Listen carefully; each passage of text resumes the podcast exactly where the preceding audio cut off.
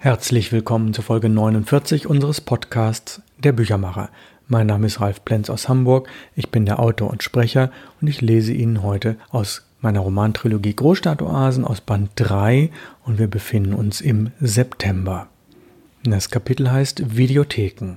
Im Auftrag der Isokratiker waren Imelda und Yvonne gelegentlich unterwegs, um etwas zu recherchieren oder zu besorgen. Diesmal hatten sie einen Spezialauftrag, denn auf der Wunschliste des noch nicht gegründeten Filmclubs standen feministische Filme.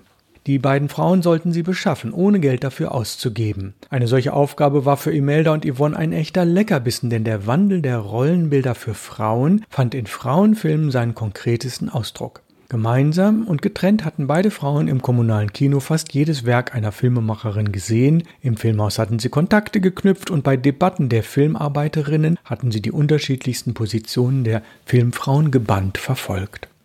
Was war ein Frauenfilm? Wann war er feministisch? In diesem Jahr war im April in Köln das erste Frauenfilmfestival aus der Taufe gehoben worden, die Feminale, Seither diskutierte die Frauenfilmszene die Kriterien für feministische Filme. Für Yvonne und Imelda war es selbstverständlich, vor dem Besuch einer Videothek eigene Kriterien für die Auswahl festzulegen. Sie trafen sich in der Frauenkneipe, tranken Milkshakes und notierten die ihnen wichtigen Punkte. Ah, Frauen als Protagonistinnen, wie zum Beispiel in Norma Ray, eine Frau steht ihren Mann. Ja, genau, Sally Field war toll. Und dann Frauen als Regisseurinnen, überhaupt Filmberufe, die von Frauen ausgeübt werden. Bei den meisten Filmen dominieren doch noch Männer. Vielleicht sollten wir uns nicht nur Filme ansehen, bei denen Frauen Regie geführt haben, sondern auch recherchieren, welche Kamerafrauen, Tontechnikerinnen oder Produzentinnen es gibt. Ja, weibliche Botschaften, ja, das ist auch ein gutes Thema. Je mehr Frauen bei einem Film mitmachen, desto weiblicher müsste die Aussage doch sein. Vielleicht, aber auch Frauen sind in ihrer Kunst so unterschiedlich, dass man vermutlich gar nicht von weiblicher Aussage sprechen kann. Ja, da hast du wohl recht. Die eine dreht Filme über historische Frauen, die andere über lesbische Liebe, die dritte über Arbeiterinnen, die Themen sind breit gestreut. Trotzdem denke ich, dass am Ende zwei verschiedene Kernaussagen stehen, wenn ein Mann und eine Frau den gleichen Stoff verfilmen. Hm, ich bin da nicht so sicher. Nimm Ibsens Nora ein Puppenheim oder Fontanes Effi Briest. Das sind zwei Werke, die sich mit der Situation von Frauen befassen. Meinst du wirklich, eine Frau würde aus diesen Stoffen einen anderen Film machen als ein Mann? Doch, ja, das glaube ich. Vielleicht finden wir Filme, die wir vergleichen können. Hm, dann sollten wir uns nicht nur auf Frauenfilme beschränken. Hm, ist das ein Hinderungsgrund? Wir könnten doch die Bildsprache und Erzählweise erkunden. Gut, ich habe eine Idee. Wir stellen jetzt einige Kriterien auf, nach denen wir Filme auswählen, die wir zu verschiedenen Themen unter feministischen Gesichtspunkten anschauen. Ja, das finde ich gut. Kriterium 1 sollte sein, es ist ein Vergnügen, den Film anzuschauen. Ah, einverstanden. Yvonne grinste, zückte den Stift und sie legten los.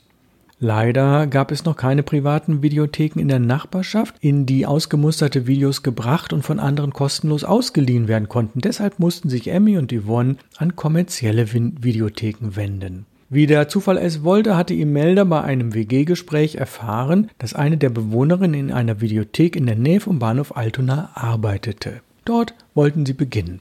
Tatsächlich gelang es Yvonne und Emmy, eine dreimonatige kostenlose Probemitgliedschaft abzuschließen, die es ihnen ermöglichte, pro Woche bis zu vier Filme ohne Gebühren auszuleihen. Ja, wozu doch solche WG-Vorstellungstermine auch gut sind. Frauenpower hilft Frauenpower. Mal sehen, welche Filme es hier gibt. Die Videothek war groß und hervorragend sortiert, trotzdem wurden Yvonne und Emmy nicht so schnell fündig. In der Bundesrepublik hatten sich inzwischen eine Reihe von Regisseurinnen mit politischen und persönlichen Filmen durchgesetzt, aus anderen europäischen Ländern gab es jedoch nichts. Deshalb einigten sich die Isokratikerinnen zunächst auf Filme, die jeweils einen anderen Themenaspekt abdeckten. Kleiner Zeit- und Ortssprung.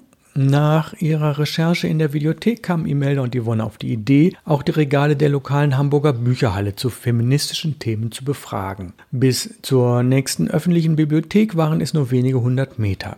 Beim Verlassen entdeckten sie in einem Seitenraum eine neu eröffnete Videothek. Sie waren überrascht, wie gut die Auswahl war und liehen mit ihrem Ausweis weitere passende Filme aus. Vom Bewegtbild zum Papier, vom Video zum Buch und umgekehrt Gelegentlich waren es nur einige Schritte. In diesem Fall Fortschritte, denn die beauftragten Isokratikerinnen Yvonne und Imelda waren mit ihrer Ausbeute sehr zufrieden und stolz, den Freunden von ihrem Ausflug in die Welt der Filmausleihe nicht nur bewegte Bilder, sondern auch Diskussionsbeiträge mitzubringen. Nächstes Kapitel Bibliotheken. Im Wohnumfeld der Isokratiker kannte Rick alle wichtigen Bibliotheken. Für ihn waren sie Orte der Ruhe, der Besinnlichkeit, Schatztruhen, die es zu öffnen und zu durchsuchen galt. Bei jedem Besuch erweiterte er sein philosophisches Grundwissen, indem er Bücher durchblätterte, Ausschnitte las und Notizen machte. Vor einem Regal zu stehen, sich anregen zu lassen durch Titel eines Autors zum gleichen Thema, das machte ihm eine besondere Freude. In diesen Wochen konnte er sein philosophisches Grundwissen um psychologische Aspekte bereichern. Ihn interessierten Hintergründe seiner Depression und mögliche soziologische oder medizinische Anteile an damit verbundenen familiären Bausteinen. Dass es welche geben konnte, hatte er mittlerweile herausgefunden. Bei der Gliederung der soziologischen Komponenten fand er die Aspekte Arbeit, Wohnsituation und Freizeit besonders spannend. Die Analysen in den Fachbüchern hatten überzeugend gewirkt. Auf Rick übertragen bedeutete das, was an seinen Arbeitsplätzen, bei den WG-Genossen und persönlichen Interessen zog ihn gelegentlich in tiefe Löcher. Je mehr er diesen Dingen nachging, desto ratloser wurde er bei allem Wissenszuwachs. Was hatte er übersehen? Ohne fachliche Unterstützung konnte Rick nicht weiterkommen, das war ihm mittlerweile klar geworden. Durch Zufall fand er mehrere Bücher zu spirituellen, esoterischen und politischen Geheimbünden, die er zunächst ein wenig belustigt anlas, dann weglegte und später nochmals zur Hand nahm. Schon seltsam, was manche Geheimbünde und Sekten denken. Was interessiert mich daran? Eigentlich wenig. Bin ich doch in meinem Herzen eher ein Philosoph und diese Autorin mehr einer Religion zugeneigt. Hier, dieser Guru, der im Moment Aufsehen erregt, verbreitet nichts als Plattheiten. Trotzdem suggeriert er, die optimale Verbindung von Körper, Geist und Seele entdeckt zu haben. Und was ist das hier? Das nächste Buch, das er in die Hand nahm, erschien ihm besonders unsinnig, bis er auf eine fesselnde Frage stieß. Wie sind die Heilungschancen einer identitätsstiftenden Gemeinschaften zu verstehen? Die mit großer Neugier gelesene Antwort des Autors befriedigte ihn allerdings nicht. Trotzdem hatte er das Gefühl, einen Schritt weitergekommen zu sein. Abschließend entspannte sich Rick, der Schreiber, indem er in Reproduktionen von mittelalterlichen Handschriften die Schönheiten der Kalligraphie genoss. Kleiner Zeitsprung. Auf dem Nachhauseweg sortierten sich die Gedanken und Rick war überzeugt, einige Wurzeln seiner Depression kappen zu können. Es fehlte ihnen schon an Kraft, den Lebenssaft an den Stamm weiterzuleiten. Wieder kleiner Zeitsprung. Zu Hause betrachtete Rick eine ganze Weile seinen Bogart-Hut. Vielleicht brauchte er ihn künftig nicht mehr als Schutz oder Verkleidung. Er hatte etwas gelernt. Kostüme waren Schall und Rauch. Oder wie Yvonne sagte, Mode kommt und geht. Nächstes Kapitel Angstverlust. Neben den Supervisionen hatte Theresa weitere analytische Termine bei einer äußerst kompetenten Psychologin. Sie hieß Ruth Ahr und ging mit ihrem Ansatz deutlich mehr in die Tiefe als jede gewöhnliche Therapie, obwohl auch sie auf der Basis der Lehren von Dr. Fidemus G. Rund arbeitete. Die Tiefenanalyse nach dem Jungschen Adler ließ Theresa viele Stufen in ihrer Seele hinabsteigen. Bis zu dem Punkt, an dem ihre Ängste den Ursprung hatten und die ihre Angst vor Kontrollverlust als den Faktor entlarvte, der sie daran hinderte, eine überdurchschnittliche Therapeutin zu werden. Theresa fragte sich nicht mehr, warum bei ihren Patienten die vorgeschlagenen Therapieansätze anders anstugen als beabsichtigt, sondern wie sie ihre Ängste so beseitigen konnte, dass ein Scheitern ihrer Arbeit generell ausgeschlossen war. Immer noch beschäftigte sie, worin sich die bemerkenswerten Freundeskreise von Imelda und Rick, ihren Undercover-Klienten und die ihrer Patienten Jimmy und Victor ähnelten. Ihre gelegentliche Spekulation, alle vier Freundeskreise seien identisch, konnte sie weder belegen noch widerlegen. Dafür fehlten jegliche Anhaltspunkte, denn alle Personen schwiegen sich über diese Gruppe beharrlich aus. Da sie ihre intensive Neugier in diesem Punkt immer wieder an Grenzen führte, hatte Theresa in ihrem letzten eigenen tiefen analytischen Sitzungen vor allem eins überlegt. Wie positioniere ich mich zwischen Neid auf und Bewunderung für einen besonderen Freundeskreis? Kleiner Zeitsprung. Aus Theresas Notizen nach der letzten Sitzung bei Ruth Aare. Auch wenn Theis mich davor gewarnt hat, möchte ich mich in meiner Habilitationsschrift mit dem Phänomen der besonderen Lebensfreude beschäftigen. Ich habe die Idee, eine eigene Messmethode zu entwickeln und auf einer Skala von 1 bis 100 den von mir sogenannten Long-Play-Indikator zu messen, den ich mit LPI abkürze. Meine These ist, dass der LPI in einer linksalternativen Gemeinschaft, wie wir sie hier in Ottensen vorfinden, um mindestens 11% höher ist als an vergleichbaren anderen Orten ohne eine solche Gemeinschaft. Darauf deuten meine bisherigen Zahlen. Zielsetzung stand September 1984. Ich werde mit 29 Jahren bereits Professorin sein. Mir stehen alle Türen offen. Wenn nicht ich, wer dann? Nebeneffekt? Thais wird mehr als neidisch sein, denn er hat dieses Ziel erst mit 32 erreicht. Kleiner Zeitsprung. Dass Theresa die fixe Idee des LPI noch weiter ausbaute, war nicht erstaunlich. Was sie sich in den Kopf gesetzt hatte, wurde in der Regel konsequent weiterentwickelt. Im Anschluss an eine weitere Analysesitzung verfestigte und formulierte sie ihre These noch konkreter. Ihr Forschungsgegenstand war ab sofort ein typischer hochanaeristischer Bodymotiv LPI. Die Fachwelt würde erstarren vor Staunen. Auf Thais bin ich nicht im geringsten neidisch, aber seine Reaktion auf meine in vier Jahren vorzulegende Habilitationsschrift interessiert mich schon. Ich schicke sie ihm mit einer persönlichen Widmung per Einschreiben mit Rückschein. Dann habe ich seine Unterschrift, dass er sie wirklich erhalten hat. Das ist mein spezielles Autogramm des großen Supervisors. Er kann sich nicht mehr herausreden und sagen, das Thema könnte ich nicht bewältigen. Möge er in der Hölle schmoren. Imeldas nicht ausgesprochener Kommentar, als sie von hochanaeristisch in einem Nebensatz erfuhr, war vernichtend. H.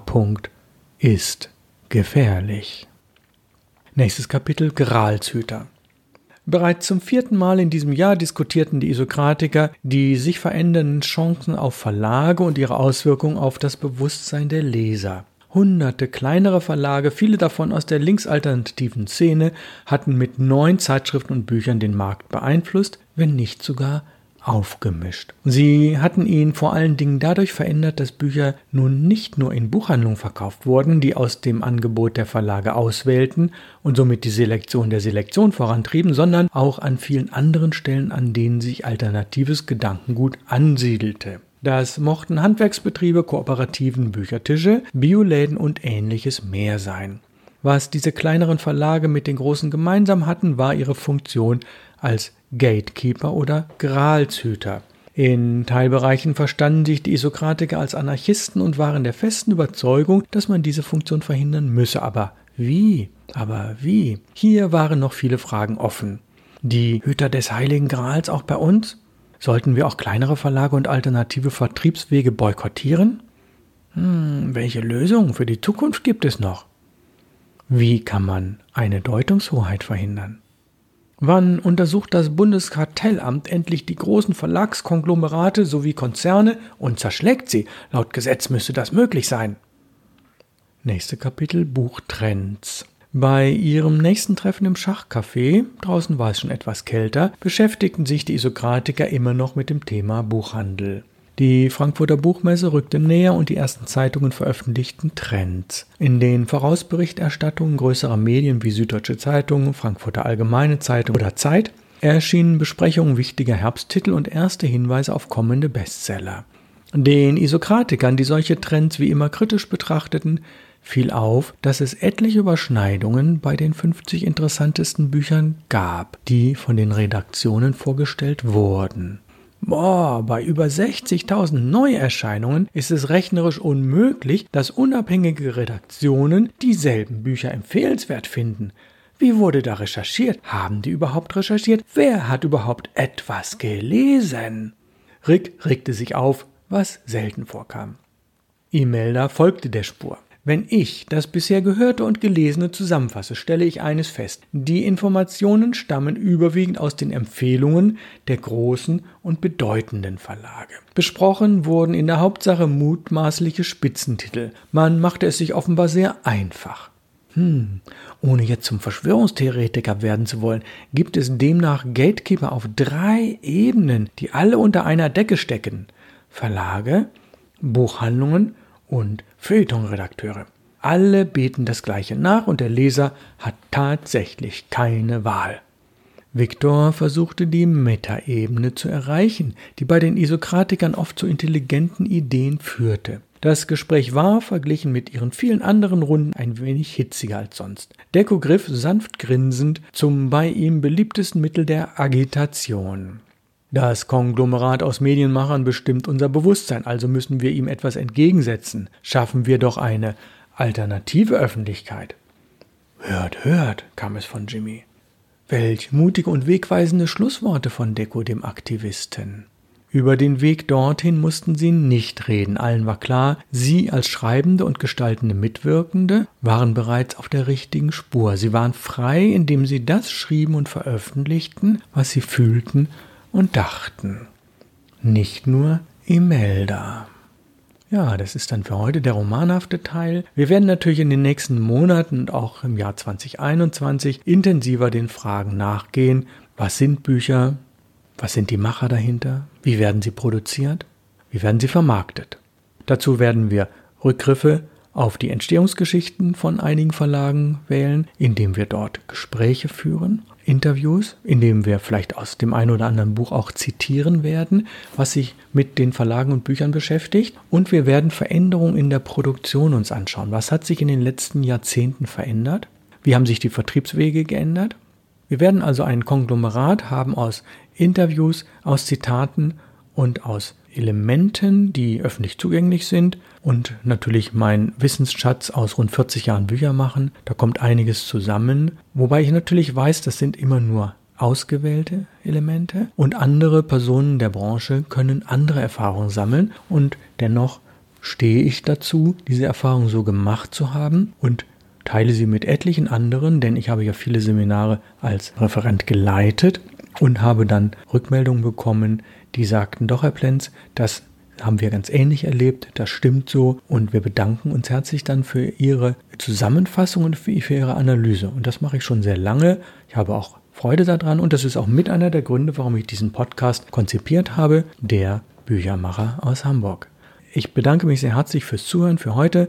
Nächste Woche geht es weiter und wir haben dann wieder ein Jubiläum. Nächste Woche folgt Folge 50. Aus Hamburg grüßt Sie herzlich Ralf Plenz. Bleiben Sie mir treu.